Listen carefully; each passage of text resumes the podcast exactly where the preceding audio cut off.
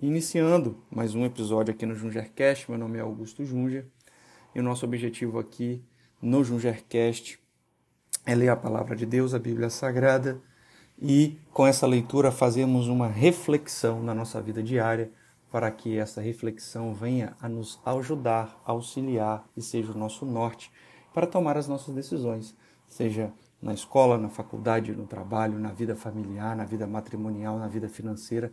A Bíblia trabalha todos esses aspectos. Na verdade, temos algumas séries aqui já no nosso podcast. Eu convido você para zerar né, o nosso podcast, assiste desde o primeiro episódio e, e vem até esse episódio. Agora, se eu não estou errado, episódio 19 é o que nós estamos gravando agora. Nós estamos numa série na série baseada no livro do Atos dos Apóstolos. Nós estamos no capítulo de número 3.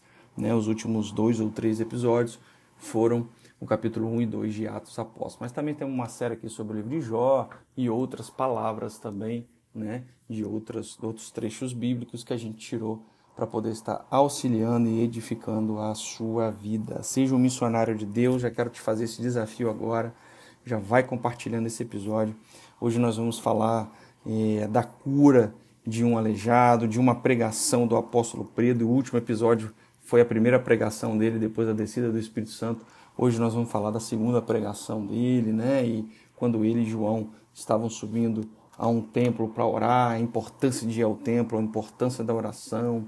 O apóstolo Pedro vai estar falando novamente sobre arrependimento, que é o cerne e o principal é, sinal que nós estamos de fato aceitamos a Jesus como único suficiente Salvador, vamos entender o que, que era isso, enfim, muita coisa para a gente conversar hoje, refletir e tornar isso mais prático. Vamos lá então, você já sabe como funciona, a minha versão bíblica é a versão King James, tá? Existem várias versões bíblicas, no primeiro ou segundo episódio eu expliquei um pouco sobre isso. Se você, onde você está, não tiver acesso à Bíblia, física ou a digital no seu celular, ou tablet ou iPad, não tem problema. Você sabe que a gente vai lendo versículo por versículo e vai fazendo algumas aplicações na nossa vida diária. Sem perca de tempo, Atos dos Apóstolos, capítulo número 3, versículo 1, diz assim: Certa ocasião, Pedro e João, que são os discípulos de Jesus, estavam subindo ao templo na hora da oração, isto é, às três horas da tarde. Bom, o povo judeu tinha naquela época, né? E tem no presente horários específicos, né? Para fazer as suas orações. Né? Alguns sacerdotes até hoje em dia eles ainda é, mantêm essa, essa ritualística. E nessa passagem aqui de Atos dos Apóstolos, Pedro e João então estavam subindo ao templo na hora da oração. Então, isso aqui é um costume que nós devemos sempre preservar na nossa vida. Nós que estamos no mundo globalizado, no mundo, no mundo né, igual você tem a oportunidade de escutar a palavra de Deus através de um podcast, independente se você está no ônibus, no carro, enfim, não sei onde você está agora, às vezes está na academia, está na esteira, está na bicicleta, está fazendo alguma coisa ao mesmo tempo, está se edificando e mudando a sua vida com Deus, escutando as palavras, as reflexões aqui do Jungercast, mas naquela época, é, eles nos ensinavam que as orações, além de acontecer nas casas, aconteciam também no templo. Então, quero primeiro começar com essa reflexão com você. Você precisa estar no templo. Você precisa estar inserido numa comunidade cristã. Ou seja, você precisa estar na igreja. Augusto, eu não consigo ir na igreja três vezes na semana. Família, filhos, trabalho. Mas pelo menos uma vez na semana nós entendemos como primordial. Inclusive, um dos dez mandamentos fala sobre isso, de dedicar um dia da semana né, ao Senhor. E esse dedicar, o Senhor está te pedindo, vá à minha casa. Tem pessoas que você ama e você acha que essas pessoas não te dão, às vezes, o devido reconhecimento porque é, elas não se sentem acolhidas na sua casa. Mesma coisa em outras palavras. Às vezes você ama um amigo você ama um, enfim, um parente, não importa aqui o, o exemplo, a pessoa que for. Poxa, para demonstrar esse amor, uma das coisas que você faz é convidá-la para estar na tua casa. Então o Senhor, vai se sentir amado, vai se sentir importante. Vamos colocar sentimentos humanos num Deus que é transcendental e está acima de tudo isso, mas apenas para ser didático e você entender que o fato de você ir à casa do Senhor, para ele é sim, é sim um grande ato de amor. Ele vai se sentir importante perante a tua pessoa. E Pedro e João estavam fazendo o quê? Estavam indo ao templo, estavam indo à igreja para fazer o quê? Para orar. Estavam indo na casa do Senhor para fazer a oração na hora específica da oração. Versículo 2. E aconteceu que um homem, aleijado de nascença, estava sendo carregado para um dos portões do templo, chamado Portão Formoso ou Porta Formosa. Todos os dias o colocavam ali para pedir esmola aos que entravam no templo. Então, eu quero novamente ir no versículo 1 para aplicar o versículo 2. Quem estava indo ao templo fazer a oração? Ou seja, entendiam que tinham que ir até o templo, a casa do Senhor, para orar, e que aqui é individual, não significa que João tem que orar igual Pedro, que a Mariazinha tem que orar igual, enfim, o, o, o Pedrinho. Não, cada um orar. Orar é conversar com o Senhor. E eles estavam indo, gente, aqui sozinhos ou estavam indo, vamos colocar assim, em dupla, com um amigo? Não estavam indo sozinhos, né? O que, que a gente aprende com isso? E eu estou voltando no versículo 1 para aplicar o 2. A primeira coisa aqui que a gente é, é, tem que chamar a atenção, além do fato de estarem indo à igreja, além dos fatos de estarem orando e além do fato de estarem indo na hora correta para fazer a oração, né? Tem gente que só chega atrasado da igreja, chega no horário para fazer todas as coisas, mas para a igreja chega atrasado. Eles estavam indo com um amigo. Pedro estava indo com seu amigo João e João estava indo com seu amigo Pedro. E eu devolvo isso para você. Seus amigos vão com você à igreja? Ou seus amigos estão te levando só para o cinema? Seus amigos estão te levando só para Netflix?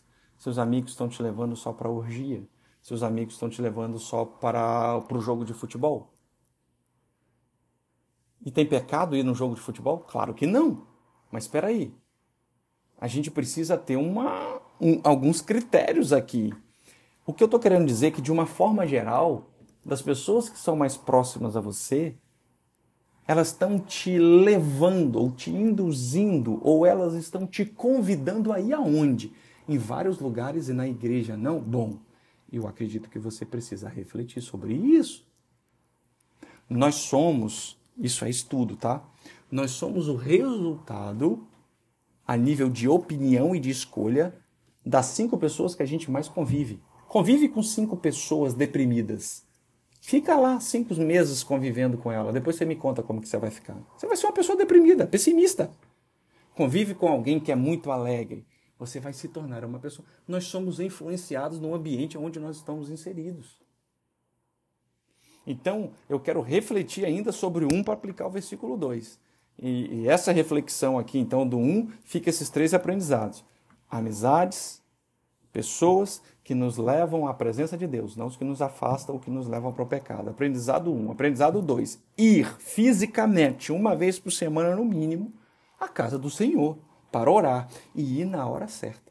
Mesmo que tenha que subir um templo. E subir significa que sacrifício. Subir significa que eu vou subir um morro, sabe, para ir no templo, que aqui ele é, é, é real isso, né? O templo de Jerusalém fica em cima de um morro, lá em cima de um monte ou seja, fala de sacrifício, de força, mas eu vou. Eu vou porque eu sei que lá eu vou encontrar o meu Senhor. Eu sei que lá as minhas orações serão recebidas. Eu sei que lá o Senhor vai se sentir prestigiado, amado por mim, porque eu estou indo na casa dele. Né? Eu sempre estou pedindo para ele visitar a minha casa, sempre estou pedindo para ele estar comigo, mas poxa, eu também preciso ir para a casa dele. Então a aplicação do versículo 2 é: quando eu tenho, olha só isso, aprende isso. Quando eu tenho um conjunto de fatores e esses conjuntos de fatores me levam uma intimidade com Deus, o sobrenatural acontece. Presta atenção. Quando eu tenho um conjunto de fatores e esses conjuntos de fatores eles implicam na minha proximidade junto ao Deus, coisas sobrenaturais acontecem. Eles estavam entre amigos, subindo ao templo para fazer oração no sacrifício de três horas da tarde, no sol quente, imagino eu, vamos simbolizar assim a cena. E aí no versículo 2 eles encontram uma pessoa, um homem, que estava ali aproximadamente 40 anos, naquele caminho deles. E era um homem aleijado de nascença. E esse homem, ele era carregado, né? estava sendo carregado para ali um dos portões de entrar no templo, um dos portões de entrar na igreja. E esse portão chamava Portão Formoso ou Porta Formosa. E aí, todos os dias, diz o versículo 2, eles colocavam ali aquele homem né, para pedir esmola ao que entrava no templo. Então, este homem tinha uns amigos, olha isso, hein? E esses amigos pegavam esse homem aleijado fisicamente e levavam para a porta do templo. Para quem fosse para o templo orar, ele pedisse esmola.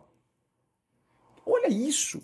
Esses mesmos amigos poderiam ser amigos que, além de fazer isso, ok, mas também fossem amigos para dizer: não vão ficar na porta pedir esmola?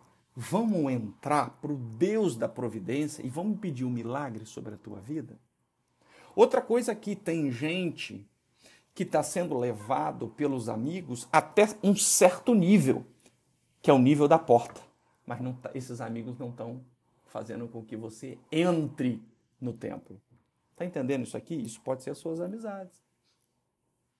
Outra coisa, tem amizades que são, estão apenas te induzindo a ganhar dinheiro, a ganhar status, a ganhar sobrevivência, ou seja, a fazer você sobreviver no mundo físico, mas o seu mundo espiritual está lá embaixo. Só estão te levando até a porta. Não está fazendo você entrar dentro do templo. E aí você acha que esses amigos, por estarem te levando e você ser incapaz de andar com as postas pernas, você está valorizando esses amigos. Mas existem amigos que você ainda não conhece que estão subindo no templo para orar. E dentro deles tem o Espírito Santo. Dentro deles tem Jesus para orar, estender a tua mão e tirar essa paralisia que tem sobre a tua vida. E essa paralisia pode ser na área financeira, essa paralisia pode ser na área matrimonial, essa paralisia pode ser na área psíquica, emocional, nós não sei. Não sei qual é o seu problema. Eu não sei qual é, é o que, que em você está aleijado. No caso daquele homem, eram as pernas dele. Versículo 3. Quando viu que Pedro e João iam entrar no templo, pediu que lhe desse um donativo. Então o aleijado estava ali, conforme aproximadamente 40 anos ele estava, já estava feliz e contente com a situação e acomodado naquela situação, porque na mente dele ele fala: Eu não vou andar nunca. Como que eu vou trabalhar? E aí então Pedro e João, dois amigos, subindo ao templo debaixo de um propósito. Versículo 4. Fixando neles o olhar. Pedro, que lindo a Bíblia, ainda vai botar uma vírgula e dizer: em companhia de João, disse: olhe para nós. Querido, antes do milagre, tem que ter compaixão. Não adianta só eu estar dentro do propósito com amizades que me levam para o templo, ou seja, me levam para o lugar correto. Não adianta eu estar nessa situação se, se, quando eu tenho que auxiliar alguém, eu não fixar o olhar nele. É compaixão, é misericórdia é misericórdia, é querer ajudar o outro, é fazer caridade com o outro. Não é dizer, olha, é, eu estou aqui, vou te dar uma moedinha e essa moedinha, é, eu já sou, é, como, como que eu vou dizer, já fiz a minha, a minha boa obra hoje de te dar a tua moedinha. Mas quem tem Jesus tem muito mais do que um valor monetário tem a presença de Deus dentro dele. E eu entendo que quando a Bíblia diz que Pedro fixou o olho nele, se ele era aleijado, ele estava no chão, ou deitado, ou sentado, escorado, não sei. Então eu entendo que Pedro abaixou e se colocou no nível daquele homem. Era Pedro dizendo: Olha, eu entendo tudo que você está passando. E eu tenho compaixão por você. E eu aprendi essa compaixão com o meu Deus, que é Jesus Cristo, que teve compaixão de mim quando morreu naquela cruz por mim. Precisamos de um mundo assim, queridos. Precisamos de um mundo aonde a compaixão e a misericórdia vão falar muito mais alto do que qualquer outro sentimento. Versículo 5. E o homem olhou para eles. Olha que legal. Pedro fixou o olho nele e o homem correspondeu o olhar olhando para Pedro. E o, o versículo 5 ainda vai dizer: O homem olhou para eles com atenção, na expectativa de receber deles alguma ajuda. O homem estava pensando: Nossa, ele está olhando para mim. Tem tanta gente que passa aqui, eu peço uma esmola e a pessoa nem olha para mim. Ele já está me dando atenção. Mal sabia este homem que ia ganhar muito mais do que uma atenção. Versículo 6: Então afirmou-lhe Pedro: Não possuo nem prata nem ouro, mas o que eu tenho, isso eu te dou. Em nome de Jesus Cristo, o Nazareno, ergue-te e anda. Aleluia, por isso tem muita aplicação nesse versículo. Versículo 6, repetindo. Pe olha a cena. Pedro abaixou e olhou para o homem. O homem olhou para Pedro. O homem está esperando dinheiro, esmola. Pedro está esperando a hora de proclamar o milagre e clamar para que Jesus o faça com fé. Cada um, um está de frente para o outro. Preste atenção nisso, aleluia. Um está de frente para o outro. Um está olhando para o outro, mas um está esperando receber algo físico, outro querendo dar algo espiritual. De novo, um querendo receber algo físico, outro querendo dar algo espiritual. E aí, você quer receber algo físico ou você quer dar algo espiritual? Se a sua dependendo da sua resposta, você vai entender o nível que você está de intimidade com Deus. Você vai entender se você está mais inclinado à sua carne ou ao seu espírito, como explicamos no último episódio. Volta para o 6. Nós estamos no contexto do 6. Não possuo nem prata nem ouro. Pensa na decepção do aleijado nessa hora. O aleijado pensou: Poxa, estava tão bom, eu estava me sentindo tão amado. Com... Ele estava me dando atenção, ele abaixou aqui, olhou nos meus olhos, mas ele não vai me dar, ele não vai me dar o que eu quero, o que eu preciso. Hum. De novo, ele não vai me dar o que eu preciso. Tem gente que acha que está precisando de dinheiro, mas está precisando de Deus. Ó, oh, aleluia por isso. Tem, vou até falar perto do microfone aqui. Tem gente que acha que a solução é dinheiro, mas a solução é Deus. Tem gente que acha que vai mudar a vida com dinheiro, mas vai mudar a vida com o milagre de Deus. O homem queria dinheiro e Pedro queria dar Deus. O homem queria o que ele tinha há praticamente 40 anos, é misericórdia e dinheiro. E, Deus, e, e Pedro queria dar misericórdia e o milagre, e a presença de Cristo evidenciada com o sobrenatural deles dele andar. Cristo pode até te ajudar com a esmola, mas muito mais do que isso. Cristo é aquele que vai fazer você ser curado daquilo que está impedindo de você andar, para que você, com as suas próprias pernas, possa trazer o recurso para a sua casa. Receba essa palavra. E aí Pedro vai dizer: Em nome de Jesus Cristo, o Nazareno, ergue-te e anda. Um milagre só acontece no o nome de Jesus, né? No nome, é no o nome de Jesus, porque o nome de Jesus é que tem poder. A Bíblia diz: embaixo da terra, sobre a terra, em cima da terra, é o nome de Jesus que tem poder. Então, quando eu estou aleijado em uma área da minha vida, é o nome de Jesus que eu clamo para que eu seja curado. Para que eu venha movimentar novamente aquela área, que pode ser as suas finanças hoje, pode ser o seu casamento, não é verdade? Então você precisa refletir sobre isso. Aonde que você precisa aplicar o nome de Jesus e dizer: Jesus, eu não quero esmola de homem. Eu não quero prata, eu não quero ouro. O que eu quero é o teu sobrenatural sobre esta área da minha vida para que eu possa me erguer e andar. Versículo 6 ainda, final do versículo 6. Em nome de Jesus Cristo, o Nazareno, ergue-te e anda. É Pedro dizendo: Eu não tenho nem ouro e nem prata, que é o que você quer. Mas o que eu tenho é a presença de Jesus Cristo. Então, em nome dele, anda. Tem gente achando que é no seu próprio nome, é na sua unção. Ah, ah, ah, ah. A unção não é do profeta. A unção está no profeta. Un... De novo, a unção está no profeta. A unção pode estar do Augusto, mas não é do Augusto, é de Deus. Se Deus fizer um estalar de dedo, Deus tira. A gente sabe que Deus é aquele que honra a palavra, não é igual o homem, que se caminha por sentimentos e por, por situações. Não.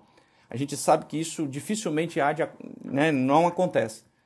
Mas nós precisamos ter a cabeça para isso. Outra coisa, tem gente querendo andar na área que está aleijado sem antes levantar. Hum. E Pedro está dizendo: primeiro você vai se erguer mas depois que você se erguer, você vai caminhar.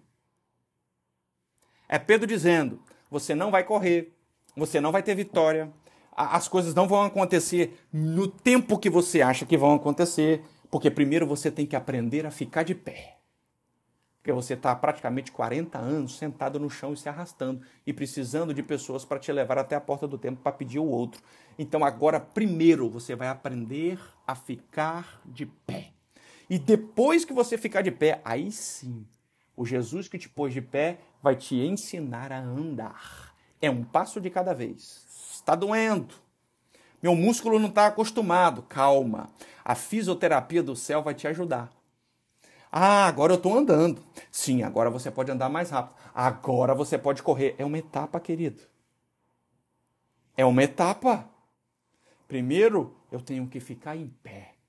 Meu músculo tem que acostumar a ganhar força e eu estar de pé. E depois que eu ficar de pé, eu dou o primeiro passo, o segundo passo, mas não. No mundo que estamos hoje, nós estamos falando: Deus, cadê a tua promessa? Deus, eu até fui na tua casa, até falaram para mim erguer, e a minha deficiência foi curada, mas eu ainda estou vendo meu marido naquela situação, meus filhos naquela situação, a minha vida financeira ainda continua. O Senhor está falando, calma, você só se ergueu. Agora você tem que dar um passo de cada vez. Você tem que ir aos poucos, mas sempre na minha presença. Sempre na minha presença. E aí você vai andar. E daqui a pouco você vai descobrir que depois de andar, eu fico tão forte andando que eu já posso correr e pular. Espera mais uns versículos aí para você ver. Versículo de número 7. E segurando pela mão direita, ajudou a levantar-se, e naquele mesmo instante, os pés e tornozelos do homem ficaram firmes. Versículo 7, de novo. Pedro virou e falou assim, ó, no 6, para contextualizar o 7 em nome de Jesus Nazareno, ergue-te e anda. Então imagina na sua cabeça, primeira coisa que aconteceu, primeiro comando verbal, ficar em pé. Segundo comando verbal, ficou em pé, anda. Aí vem no 7. E Pedro, segurando-o pela mão direita. Então, não é só o comando espiritual para aquela deficiência sobre a sua vida ser sanada eu dou o comando espiritual no nome de Jesus e ao mesmo tempo eu seguro a sua mão e fala: "Vem cá que eu vou te ajudar a ficar em pé". Aprendeu? Você não vai levantar sozinho. Igreja é comunhão. Igreja é um corpo representando o corpo de Cristo. É um ajudando o outro. Por isso que não, não existe igreja sozinho na sua casa vendo culto no celular, vendo culto no YouTube. Existe igreja física, comunhão. Então, ó, versículo 7. E segurando-o pela mão direita, vem aqui. A unção já está com você, você já está curado, mas você só vai ficar de pé, mesmo estando curado, se eu te pegar pela mão. A Bíblia vai dizer: e segurando no versículo 7, pela mão direita, ajudou-o a levantar-se.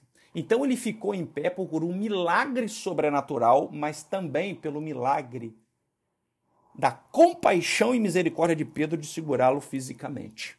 Hum. Então você precisa do sobrenatural e também precisa do físico. Por isso que as igrejas têm o pastor. Por isso que as igrejas têm os ministérios. O sobrenatural te alcança e a igreja, o pastor, os ministérios, ou seja, aquela liderança daquela igreja, são as pessoas que vão te pegar na mão e vão te ajudar. Às vezes o pegar na mão aqui não é o literal físico de pegar na mão e ajudar, mas é o conselho, é a palavra pegada, pregada, é, é, é, é um momento onde você tem perante as suas lideranças espirituais ali dentro do, do corpo de Cristo da igreja, para ele poder te levantar. E a Bíblia vai dizendo, parte B do versículo 7, e naquele mesmo instante, os pés e tornozelos do homem ficaram firmes. Gente, isso aqui é muito, é muito forte isso aqui. No nosso crentez, nossa linguagem espiritual, isso aqui é muito impactante. Presta atenção. Presta atenção. O homem já tinha recebido o comando espiritual da boca de Pedro, quando Pedro disse no versículo 6, em nome de Jesus Cristo Nazareno, ergue-te e anda o homem já estava com a mão dada e ele já estava de pé, porque Pedro estava ajudando ele ficar de pé. Só depois disso que o sobrenatural se concretizou e aconteceu. Você já pensou nisso? Que às vezes a gente lê várias vezes a mesma passagem e não tem interpretação, né? É muito clara. Naquele mesmo instante, os pés e os tornozelos do homem ficaram firmes. Então, o fato do pé e do tornozelo do homem ficar firme Aí foi o milagre. Mas antes do milagre acontecer, alguém segurou ele pela mão e fez força para ele subir, porque a Bíblia vai dizer que ele, ele ajudou a pessoa a levantar, né? o paralítico a se levantar, e deu o comando espiritual. Esse é o papel da igreja, esse é o papel da nossa liderança, esse é o papel de quem, quem gosta de evangelizar, quem tem o dom de evangelizar. Esse é o seu papel que está me ouvindo agora, o seu coração está ardendo você precisa estar apto a fazer duas coisas. Primeiro, a receber alguém, porque tem gente que acha que não precisa aprender, a receber alguém para poder te ajudar a levantar. Isso fala de coisa física, e a receber também o comando espiritual, a palavra profética para você sair dessa situação. o milagre aconteceu com a junção, aleluia por isso, das duas coisas: do físico de um homem de Deus de um homem que se consagra a Deus, não é à toa que está subindo três horas para o templo para orar, e também do sobrenatural e do poder do nome de Jesus. Agora segura o oito. Segura o oito e lembra do que eu te expliquei lá no seis. O oito começa assim. E o homem, de um salto, pôs-se em pé. Aleluia. E começou a andar. Lembra do comando? Ergue-te e anda. E ele ajudou o homem a se erguer, dando a mão e puxando, e os tornozelos ficaram firmes em um ato sobrenatural, e ele começou a dar salto e começou a andar. Por quê? Porque primeiro eu fico de pé, com o sobrenatural e com o físico, para que o milagre venha a acontecer na minha vida. Aí eu me ponho de pé, aí eu começo a andar, e depois, o que, que a gente leu aqui no 8? Darei saltos. Mas as pessoas querem ver só o salto. A gente seguia pelo resultado, querido. Cuidado, porque na vida cristã a gente tem que viver cada fase, porque o Senhor trabalha naquilo que ele quer concretizar de propósito sobre a nossa vida. Se você não entende o processo, você não aprende. O Senhor é um Deus que muitas vezes dá pronto, mas ele dá pronto depois que você passa pelo processo, para você nunca esquecer que teve um processo. Porque aquele que aprende o processo pode ensinar o processo para o outro e tirar o outro daquilo que está te o quê? Aquilo que está afligindo o outro. Você vai ter autoridade de dizer: eu já passei neste processo e comigo eu venci esse processo, o que estava me alejando foi vencido, porque eu passei, eu quero te ensinar o que aconteceu comigo, que isso pode se aplicar na sua vida. Versículo 9 Desculpa, parte B do versículo 8. Logo em seguida, entrou com eles no pátio do templo, andando, olha, vírgula, saltando e louvando a Deus. Meu Deus, aqui tem mais uns, uma série de aplicações. A primeira coisa, ele ficou de pé. Depois ele andou. Depois ele saltou. E depois ele foi fazer o quê? Louvar a Deus. Ele entendeu que não era o homem. Ele entendeu que era o Deus que está no homem. Não era Pedro, mas era o Jesus que Pedro prega. E nós precisamos ter essa consciência. Se você não conhece esse Jesus, eu quero te apresentá-lo agora com essa palavra, meu querido. Aceita ir a Ele aonde você estiver. É só dizer: Senhor, eu quero te conhecer. Eu já ouvi falar do Senhor Jesus, mas eu quero te conhecer mais. Eu quero ter essa intimidade que Pedro tinha, que João tinha. Eu quero ter essa sede de te buscar três horas da tarde debaixo de um sol quente e subir um morro para te buscar no templo, igual eles estavam fazendo. Eu quero ter essa rotina com o Senhor, porque eu quero viver esse sobrenatural. Fala para o Senhor nessa hora se você pode. Fala para Ele em pensamento, não precisa ser em voz. Diga para Ele, Senhor, essa área da minha vida está aleijada e eu preciso de transformação. Diga para Ele. E a primeira atitude do homem curado foi louvar a Deus. Tem gente que só vai até a etapa do milagre. Fica 15 dias contando para todo mundo e depois esquece que foi Deus que fez. E começa a falar assim: não, mas também, né, eu estava fazendo fisioterapia, eu poderia voltar a andar. Não, mas também eu estava é, jogando na Mega Sena, eu poderia mesmo ter uma vida melhor. Mas também, né, eu estava me esforçando tanto no meu trabalho e a promoção chegou porque eu me esforcei muito, porque eu sou muito inteligente. Ah, é por... entende? A gente começa a colocar condicionamentos naquilo que porque a gente esquece. Por isso que o Senhor Jesus muitas vezes na, na, é, ele, nos, ele nos segura na etapa que é a etapa do processo, e demora muito o milagre chegar, porque é, é, o Senhor precisa trabalhar isso na nossa mente, para a gente não esquecer o processo, porque quem tem processo demorado, quando o milagre chega, vai lembrar que durante o processo sofreu muito no intuito, e aqui eu falo sofrimento, é sofrimento de querer logo receber, ok? Então a fé foi testada nesse período de espera para que te traga maturidade para quando o milagre chegar você saber que não foi de você, mas que foi do próprio Deus. Versículo 9: Quando todo o povo viu andando e adorando a Deus, 10. Reconheceu que era ele, aquele mesmo homem que estivera prostrado junto ao portão formoso no templo, e ficaram plenos de temor e perplexidade com o que lhe acontecera. Imagine aqui agora você que está me ouvindo. Imagina, você tem duas escolhas. Você pode ser as pessoas que vão ficar lá dentro do templo falando as suas misérias, clamando ao Senhor, sendo que tem gente lá fora querendo entrar dentro do templo e está precisando da tua palavra, da tua mão e do teu olho no olho dele para fazer o que Pedro fez e levar as pessoas para dentro do templo, ou seja, levar as pessoas para o caminho da salvação que é Cristo Jesus. Já pensou nisso? Você quer ser aquelas pessoas que passam lá e não dão dinheiro e nem profetizam no nome de Jesus e vão ficar perplexas com o milagre ou querem ser as pessoas que fazem o milagre? A escolha é sua e eu não te condeno. É muito fácil falar. O difícil é a gente viver essa proposta. E eu quero te fazer esse convite agora. Eu quero te tirar da sua zona de conforto. Versículo 10, eu vou ler de novo reconheceu que era ele, ou seja, as pessoas lá dentro do templo estavam orando e reconheceram um homem que chegou lá salteando, louvando e adorando a Deus. Um homem que há 40 anos aproximadamente estavam ali recebendo esmolas e agora ele podia andar e glorificar o Deus que curou sobre a vida dele, apenas porque apenas porque dois amigos estavam indo ao templo orar a Deus. Então, toda vez que você busca o Senhor, a sua casa é edificada, as pessoas que estão à sua volta são edificadas. O milagre nunca é para um só. Sabe por quê? Porque isso é igreja, isso é cristianismo. O Senhor pode até curar um, mas a cura de um serve de testemunho para outros, e o testemunho também é uma ferramenta de cura.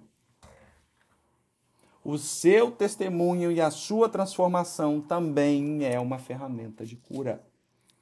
Versículo 11. Apegando-se um mendigo a Pedro e João, todo o povo correu maravilhado para junto deles, num lugar chamado Pórtico de Salomão, um lugar ali do templo. 12. Ao perceber isso, Pedro exclamou ao povo. O povo adora ver um milagre, né? Então o povo viu aquilo, todo mundo foi para perto para entender o que, que aconteceu. Aí Pedro, um grande evangelista, um missionário, entendendo o propósito de Deus sobre a vida dele, aproveitou que estava todo mundo reunido e fez o quê? Foi fazer a sua segunda pregação. Nós vamos ler agora a segunda pregação de Pedro. Pedro dizendo no versículo número 12: Varões de Israel, por que vos admirais a respeito disso? Porque estáis olhando para nós como se tivéssemos feitos esse homem andar para o nosso próprio poder ou sanidade. Meu Deus, quem tem Jesus, quem tem humildade de se agachar e olhar no olho do outro, sabe que não foi ele que fez, mas foi Cristo através da vida dele. E essa é a primeira coisa que Pedro quer deixar muito claro. É a primeira coisa que Pedro quer deixar claro. Não fui eu, não foi João, mas é o Cristo que vive em nós. Versículo 13. O Deus de Abraão, de Isaac, de Jacó, o Deus dos nossos antepassados, glorificou a servo Jesus, a quem vos entregaste por ser morto, e, diante de Pilatos, o povo rejeitou quando este havia decidido soltá-los. Todavia, 14, né? Todavia, vós negaste publicamente o santo e o justo, Jesus Cristo, e pediste que um assassino fosse liberado. 15. Vós matastes o autor da vida, a quem Deus ressuscitou dentre os mortos. E nós somos testemunhas deste fato. Eles viram, né? Pedro e João. 16. Presta atenção. Pela fé, em nome de Jesus, o nome de Jesus curou este homem que aqui vedes e bem o conheceis. Sim, a fé que vem por meio de Jesus deu a este agora saúde perfeita como todos podem observar. Meu Deus, que versículo! Aqui o versículo 16. A fé de Pedro no o nome de Jesus. É Pedro falando no 16. A minha fé, Pedro dizendo, no nome de Jesus, foi que deu saúde perfeita a este homem como todos vocês podem observar. E a fé, diz a Bíblia, vem pelo ouvir, que é o que você está fazendo agora. Ouvir a palavra de Deus. Versículo 17. Contudo, irmãos, eu sei que o que vós e vossos líderes fizeram com Jesus foi sem o perfeito conhecimento do que estava praticando. 18. Entretanto, foi dessa forma que Deus cumpriu o que tinha predito por todos os profetas, anunciando que o seu Cristo havia de sofrer. 19. Importantíssimo, hein? 19, preste atenção. Arrependei-vos. Ponto. Então, no discurso do Pedro, 1, 2, 3, 4, 5, 6 versículos, mas aqui ele já vai começar a dar o comando. Primeiro comando de Pedro, depois do milagre, o povo se juntou para ver o milagre daquele paralítico, agora Pedro vai dar o comando. Primeira coisa, arrependei-vos. E esta palavrinha é o primeiro comando que Pedro deu também no seu primeiro discurso que nós vimos no episódio anterior desse Jungercast. Né? No nosso episódio anterior, a gente viu lá em Atos capítulo 2, 38, Pedro dizer: Arrependei-vos, cada um de vós, e seja batizado em nome de Jesus Cristo para o perdão do vosso pecado e receber o dom do Espírito Santo. Eu falei muito sobre esse versículo no episódio anterior, volta lá para você escutar. E aqui no segundo discurso ele só vai dar um comando. De novo, arrependei-vos. Então, se você está me escutando e precisa se arrepender, e eu acredito que sim, porque eu também preciso me arrepender todos os dias das minhas mazelas, sim, Todos os dias temos nossas mazelas, nossas iniquidades, nossos pecados para nos arrepender. E esse é um dos maiores, se não o maior sinal que você necessita de Cristo, que você de fato se converteu. Olha o que Pedro diz: arrependei-vos e convertei-vos para que assim sejam apagados os vossos pecados. É Pedro dizendo: primeiro você se arrepender. Arrepender é um, vou chamar de um sentimento de reflexão, de saber que aquela atitude minha desagrada a um Deus que eu quero servir. A partir do momento que eu me arrependo, ou seja, eu fiz a minha leitura histórica e vi que algumas atitudes não estavam compatíveis com aquilo ao qual o Deus que eu sirvo quer de mim, aí sim é um sinal da segunda palavrinha que Pedro foi, que é eu me converter, ou seja, mudar a direção, e essa direção é mudada para um caminho mais próximo do Deus que eu sirvo. Ou seja, quanto mais eu me arrependo, mais convertido eu estou a Cristo. De novo, quanto mais eu me arrependo, mais convertido eu estou a Cristo. E ele diz: Arrependei-vos, portanto, convertei-vos, para que assim sejam apagados os vossos pecados. É uma ordem natural das coisas. Quanto mais eu me arrependo, mais eu me converto, mais eu vou para próximo de Cristo. Quanto mais próximo de Cristo eu estou, mais eu aceitando o sacrifício dele pela minha vida, pelos meus pecados, pelas minhas transgressões, mais os meus pecados são apagados em Cristo, porque ele pagou um preço que eu não poderia pagar. E por amor, ele fez isso. 20.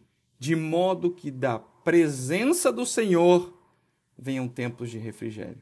E ele envia o Cristo, que já vos foi previsto, designado Jesus. 21. É, aqui no 20 ele está falando da volta de Cristo, né? Já abordamos em outros episódios. Por isso que eu não parei aqui. 21 é necessário que Jesus permaneça no céu até que chegue o tempo em que Deus restaurará todas as coisas, conforme já decretou há muito tempo por intermédio dos seus santos profetas. Né? Desde os Antigos Testamentos, a gente tem aí várias passagens que falam da volta de Jesus. Né? 22. Portanto, declarou Moisés: O Senhor Deus levantará dentre vós, irmãos, um profeta como eu, e ele e, perdão, a ele ouvireis com tudo que vos ordenar. 23. E acontecerá que toda pessoa que não ouvir esse profeta será exterminada dentre o povo. 24. Em verdade, todos os profetas de Samuel em diante, um por um, pregaram e predisseram esses dias. É Pedro falando no seu discurso que todo o Antigo Testamento ele é, na verdade, a declaração messiânica da volta de, da, da, da, da vinda de Cristo. 25. E vós sois os herdeiros dos profetas e da aliança que Deus estabeleceu com vossos antepassados. Ele declarou a Abraão, por meio da sua descendência, todos os povos da terra, não é um povo ou outro, todos os povos da terra serão abençoados. 26 e último versículo do capítulo 3. Sendo assim, tendo Deus ressuscitado o seu servo, enviou primeiramente para vós, no caso para os judeus, a fim de abençoar-vos, convertendo cada um de vós das vossas vidas pecaminosas. Então Cristo, né, Cristo era judeu e Cristo, né, ele veio ali, mas ele, obviamente, para todos nós e para todos os mundos, conforme ele mesmo já deu. Eu disse isso acho que há quatro episódios atrás, quando começamos o capítulo 1 de Atos dos Apóstolos, né? Nós temos essa missão, essa missiologia, eu expliquei um pouco mais sobre isso, de levar Cristo a todos. Tenho certeza que esse episódio impactou a sua vida. Eu quero fazer esse desafio novamente a você. Comenta sobre esse episódio. Pega esse episódio. Envia para quem o seu coração está te lembrando agora, sua mente está te lembrando, que o Espírito Santo está te tocando, que precisa escutar essa palavra. Tem muita gente aleijada que você conhece, eu tenho certeza disso. Tem muita gente esperando só o dinheiro e não esperando o sobrenatural. Tem muita gente que acha que é só sobrenatural, mas é o sobrenatural também com a atitude física de pegar na mão e ajudar a levantar. Tem muita gente que acha que depois do sobrenatural já vai saltar, mas não pode saltar, é etapa, tem que primeiro ficar de pé, depois um passo, depois outro passo e assim sucessivamente. Tem gente que está recebendo o sobrenatural e está esquecendo do Deus que deu o sobrenatural e está achando que é o homem precisa escutar esse episódio. Tem gente que recebe o sobrenatural e não vai no templo louvar, agradecer e adorar a Deus.